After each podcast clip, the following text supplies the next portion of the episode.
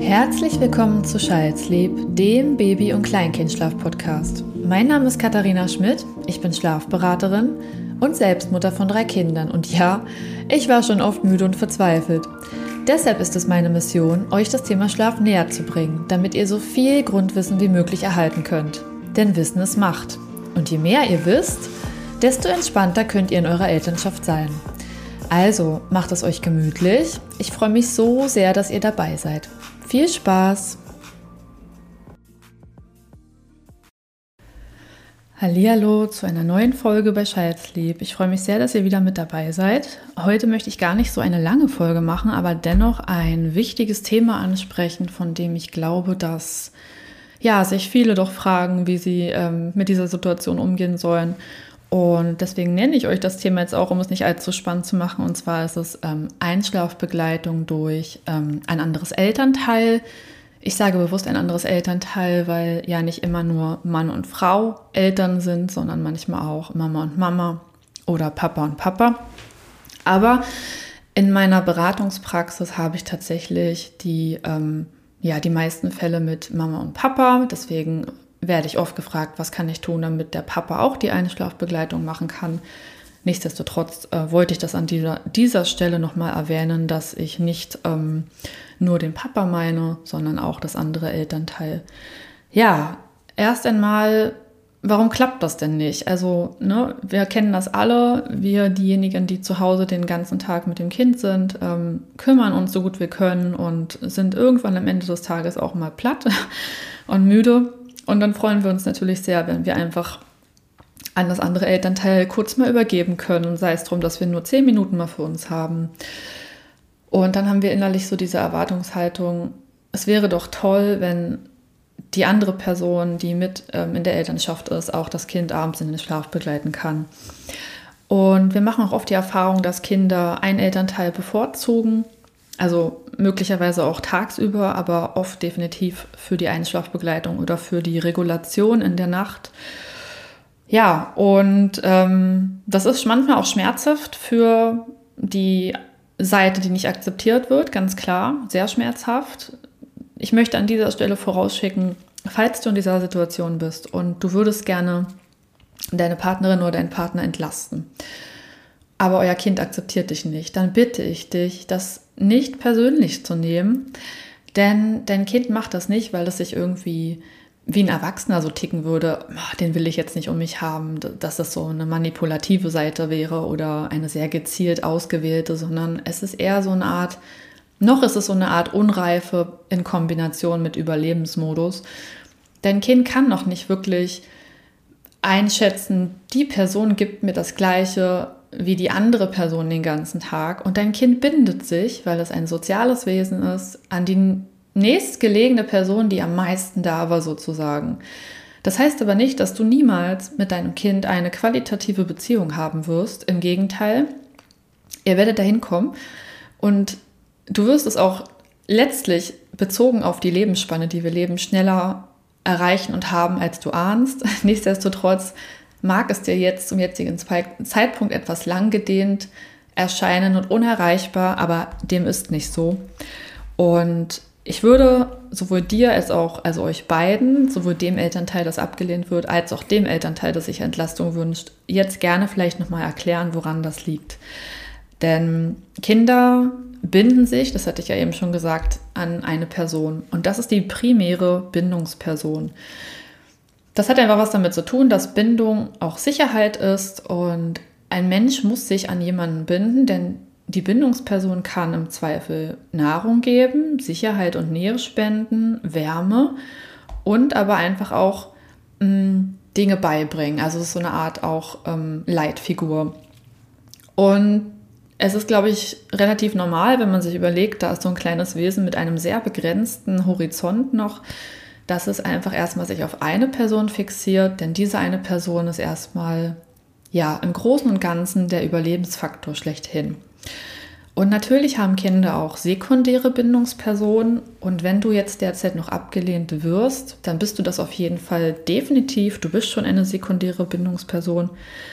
Aber du bist jetzt eben noch nicht so stark im Fokus. Du bist auf jeden Fall mit im Leben dabei. Und das ist auch nach wie vor wichtig, dass du Präsenz zeigst, aber zum in den Schlaf begleiten gibt es eben nur die primäre Bindungsperson. Nicht bei allen, aber wir reden jetzt hier für den Fall der Fälle, dass du ja eine sekundäre Bindungsperson bist und vielleicht auch sogar viel gibst und machst, aber trotzdem nicht angenommen wirst für die Einschlafbegleitung.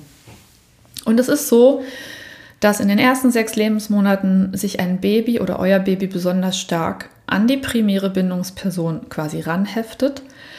Denn dein Kind hat ja sowieso in dem ersten also dieses vierte Trimester, von dem man spricht, diese drei Monate außerhalb des Bauches der Mama, sind für dein Kind immer noch nicht ganz zu verstehen. Das ist immer noch eine, eine, eine Zeit des Umbruches, der Schwierigkeiten, der Anpassung an die Welt außen.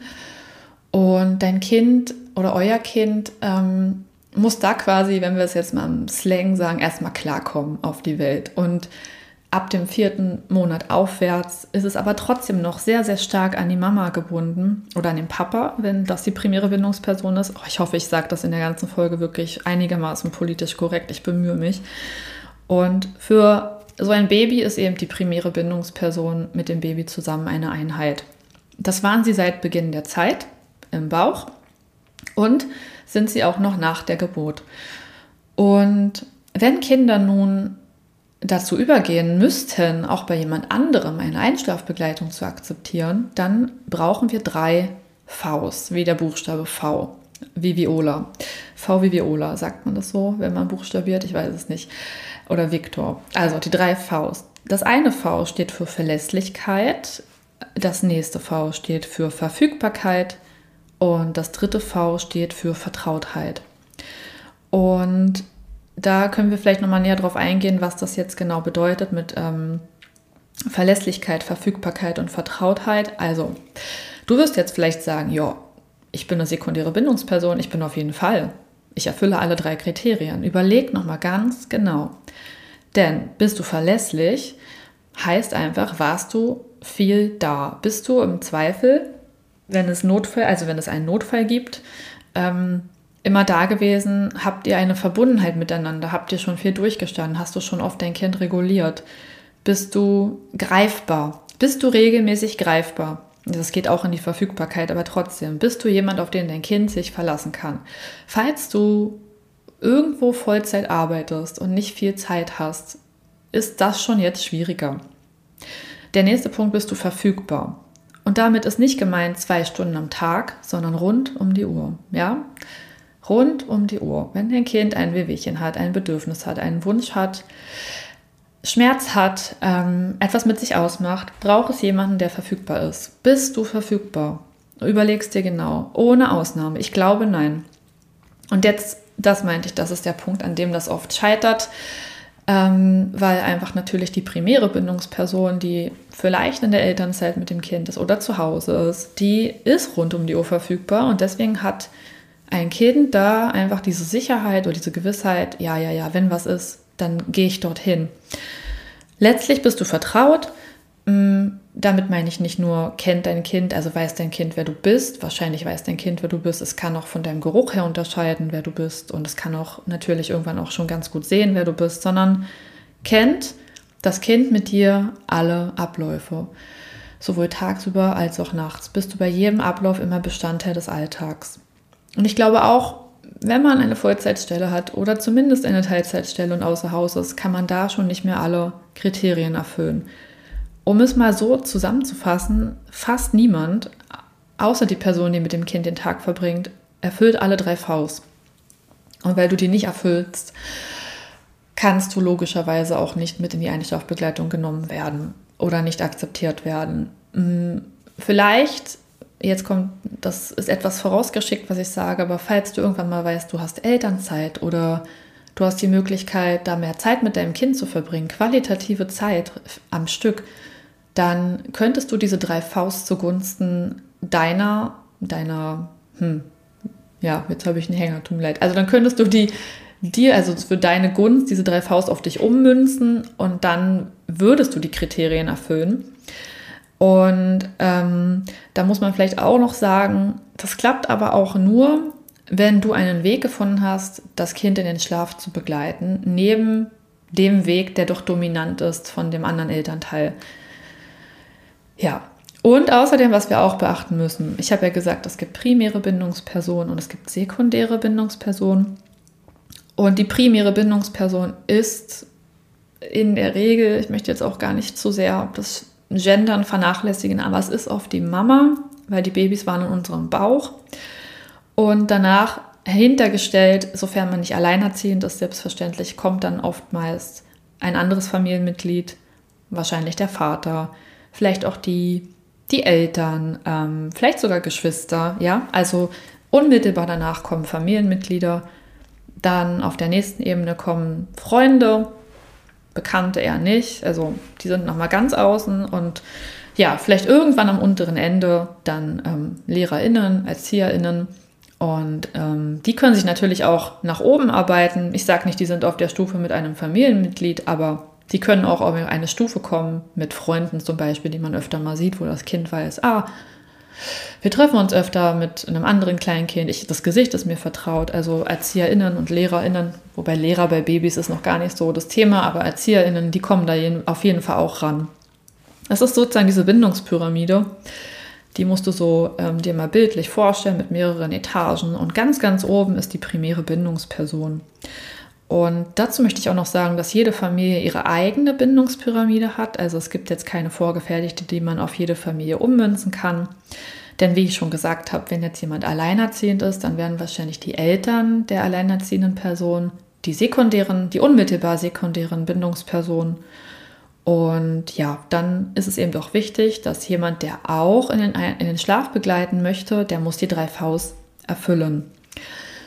Und was wir auch berücksichtigen müssen, das finde ich auch super wichtig, ist das Temperament eines Kindes. Also es gibt ja Kinder, die sind zutraulich und ähm, entspannt. Dann gibt es Kinder, die sind sehr temperamentvoll und haben keine Ruhe und sind sehr wild und haben keine Zeit, um sich auf andere Bindungen einzulassen. Und dann gibt es auch Kinder, die sind vielleicht auch sehr ängstlich, ähm, vorsichtig, also so richtig zurückhaltend, die fremden schnell.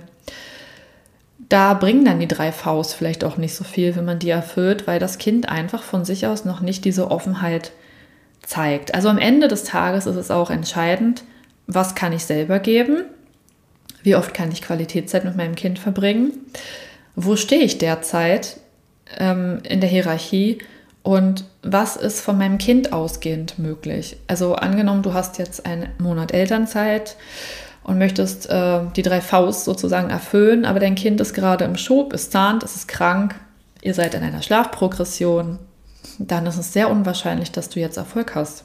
Also dann ist der Zeitpunkt denkbar schlecht. Ich würde prognostizieren, dass ihr nicht weit kommen werdet, weil einfach der Moment für dein Kind nicht passt. Also dein Kind muss auch in einer stabilen mh, inneren Mitte sein, um sich auf die Erfahrung mit dir einzulassen. Und dann, das ist vielleicht das Allerwichtigste, was ich an der Stelle erklären möchte, weil ich glaube, wenn wir das nicht verinnerlichen, dann kommen wir immer wieder an diesen Gedankenstrudel und fragen uns immer wieder, warum klappt das denn nicht? Und zwar hat es auch was mit der Gehirnreife zu tun.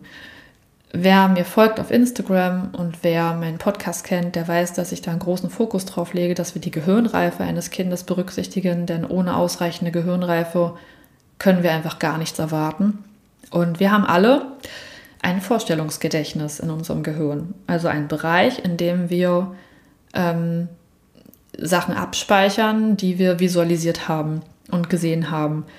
Also wir haben dort quasi so eine Art ähm, Gedächtnis, das ähm, Erinnerungen abspeichert, auf das wir zurückgreifen können. Also Sachen, die wir mal gesehen haben, sind dann auch nicht nur kurz wieder, also sind dann kurz da und verschwinden sie, weil das Gehirn andere Sachen sortiert, sondern die bleiben dann dort auch bestehen. Ich weiß nicht, äh, ab wann du dich zurückerinnern kannst an Dinge aus deinem Leben. Das ist bei jedem Menschen sehr unterschiedlich. Ich zum Beispiel, ich weiß noch sehr, sehr viel aus meinem Leben. Ich meine sogar schon, mich an Dinge zu erinnern, als ich vielleicht anderthalb Jahre alt war. Ich möchte jetzt nichts Falsches sagen, aber ich, ich erinnere mich an eine Zeit, an der ich noch nicht meine Schwester hatte. Und damit verbunden, das ist jetzt ein ganz anderes Thema, erinnere ich mich natürlich auch an sehr, sehr negative Erfahrungen, die ich im Leben gemacht habe. Und die habe ich niemals vergessen. Also scheinbar waren bei mir die Vorstellungen schon schneller abgespeichert und die Erinnerungen. Und das meine ich damit. Also dieser Moment, in dem du für dich sagst, ab da erinnerst du dich an deine Kindheit, wenn du mal ganz doll zurückgehst. Das heißt natürlich nicht, wenn du jetzt sagst, ich erinnere mich irgendwie an gar nichts mehr und äh, aus der Schule so ein paar Fetzen, dann heißt das nicht, dass du davor nichts abgespeichert hast. Es kann einfach sein, dass es in den Hintergrund getreten ist, weil es einfach nicht relevant war. Ich erinnere mich ja auch an sehr einschneidende Erlebnisse, die möglicherweise traumatisch waren und deswegen kann ich die irgendwie noch abrufen, obwohl ich sie gar nicht mehr haben möchte, aber sie sind eben noch da an Abläufe des Tages oder an sehr viel bedeutende Dinge oder so einen Alltag, den kann ich dir jetzt auch nicht komplett wiedergeben, als ich ein bis zwei Jahre alt war. Aber nichtsdestotrotz sind da eben noch ein paar Sachen da.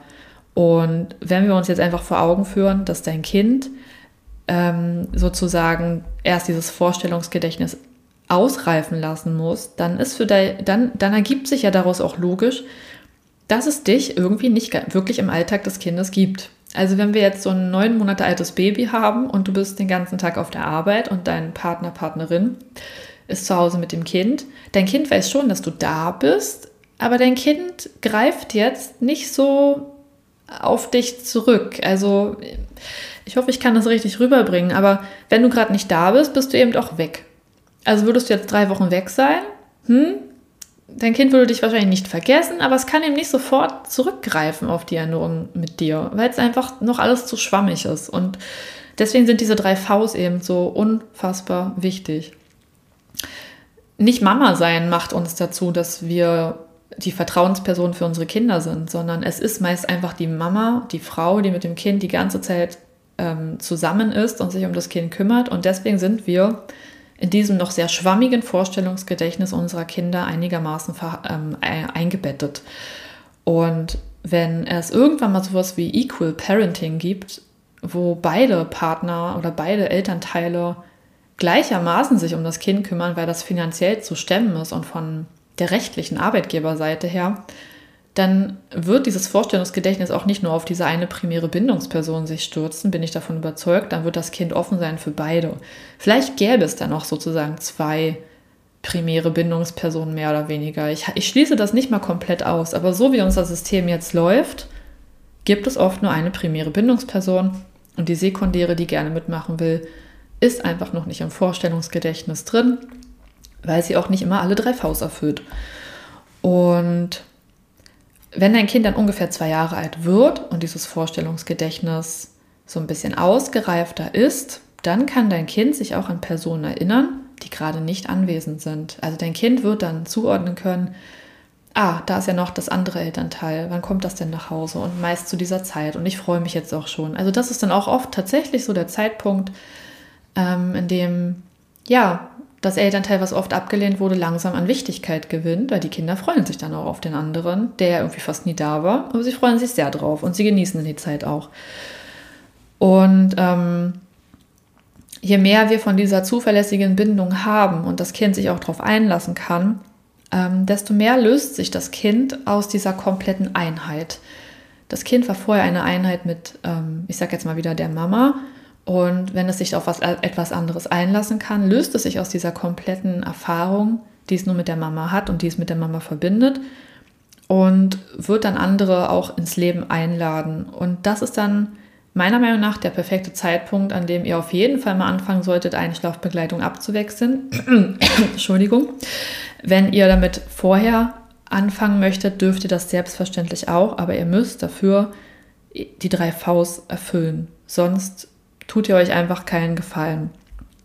Und warum spreche ich eigentlich so viel von den drei Vs? Weil oft der erste Gedanke auch ist, ähm, zum Beispiel für eine Mama, die stillt, ich muss abstillen, damit auch Papa das Kind in den Schlaf begleiten kann. Davon rate ich ab. Einfach nur stupide abstillen, damit alles besser wird, ist nicht die Lösung. Dahinter stecken ja ganz andere Prozesse. Nämlich, dass ein Kind Vertrauen braucht und Verlässlichkeit und Verfügbarkeit um sich auf etwas anderes einzulassen. All das hat es in der Stillbeziehung bisher ja gehabt.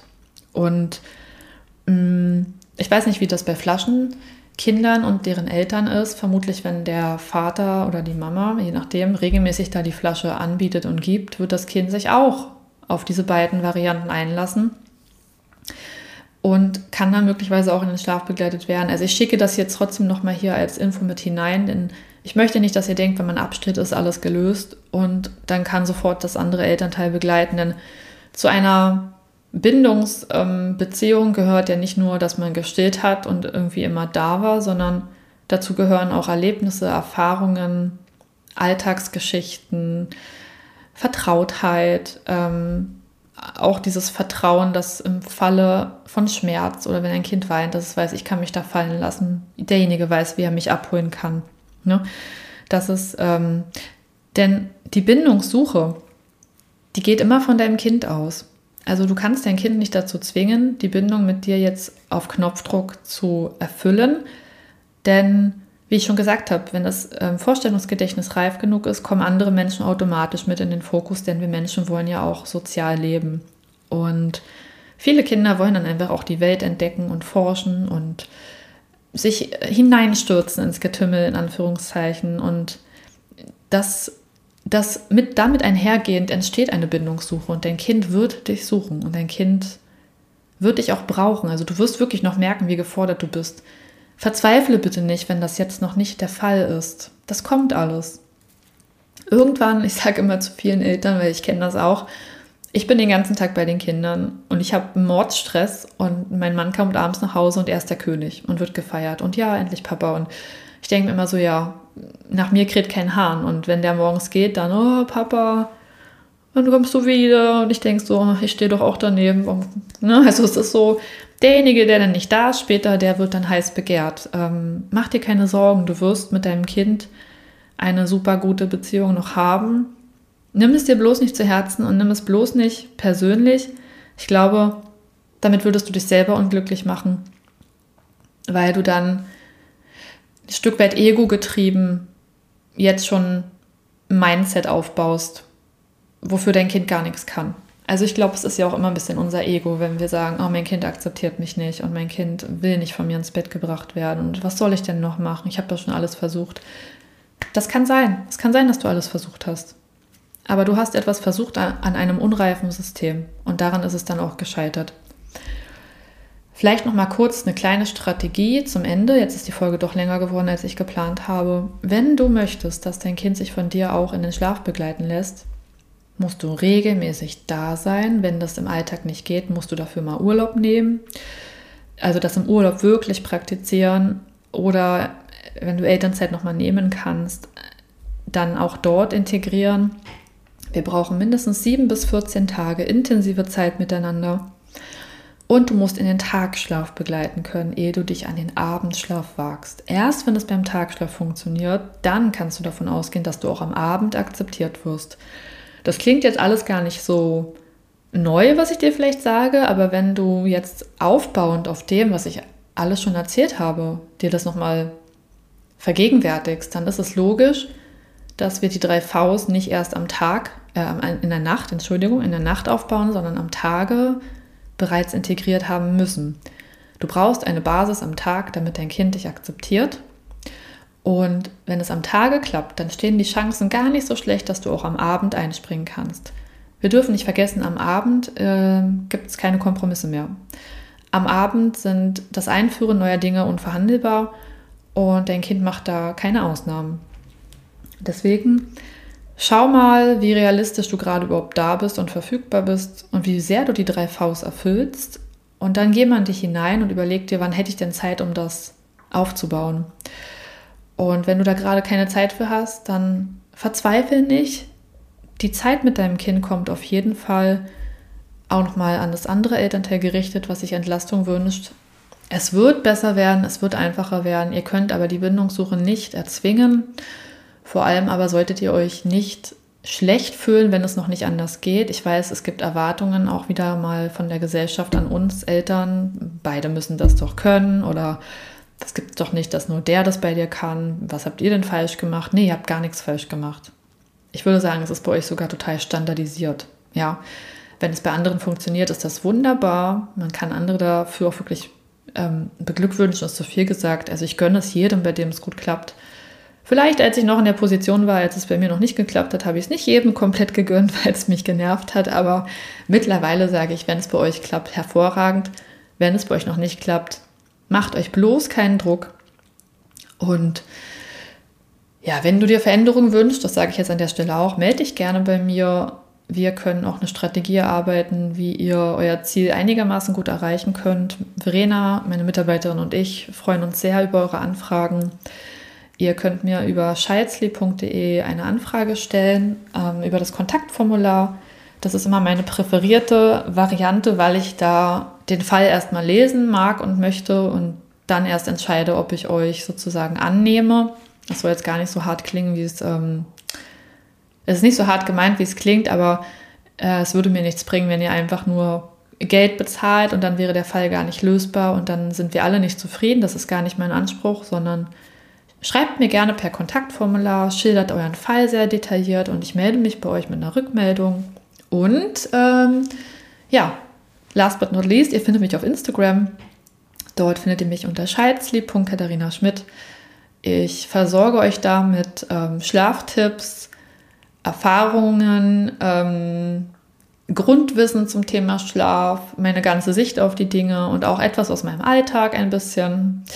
Und ja, freue mich einfach total über jeden, der dazukommt und Teil des, ähm, der, jetzt wollte ich gerade sagen, Teil der Nation, das ist ja noch keine Nation, aber ich freue mich über jeden, der Teil der, der Community wird, äh, weil wir doch immer wieder wachsen und das ist wunderbar, weil wir haben irgendwie alle so dieses gleiche Mindset und ähm, ich habe immer noch diese Vision, dass wir diese, also dass unsere Generation quasi diesen Weg wirklich ausdauernd gehen kann, dass wir das bedürfnisorientiert lösen mit dem Thema Schlaf und das einfach weitergeben können. Und das wäre der Hammer, wenn wir, also das wäre der Hammer, wenn ganz Deutschland irgendwann so wäre, aber ich weiß, das ist ein großes Ziel.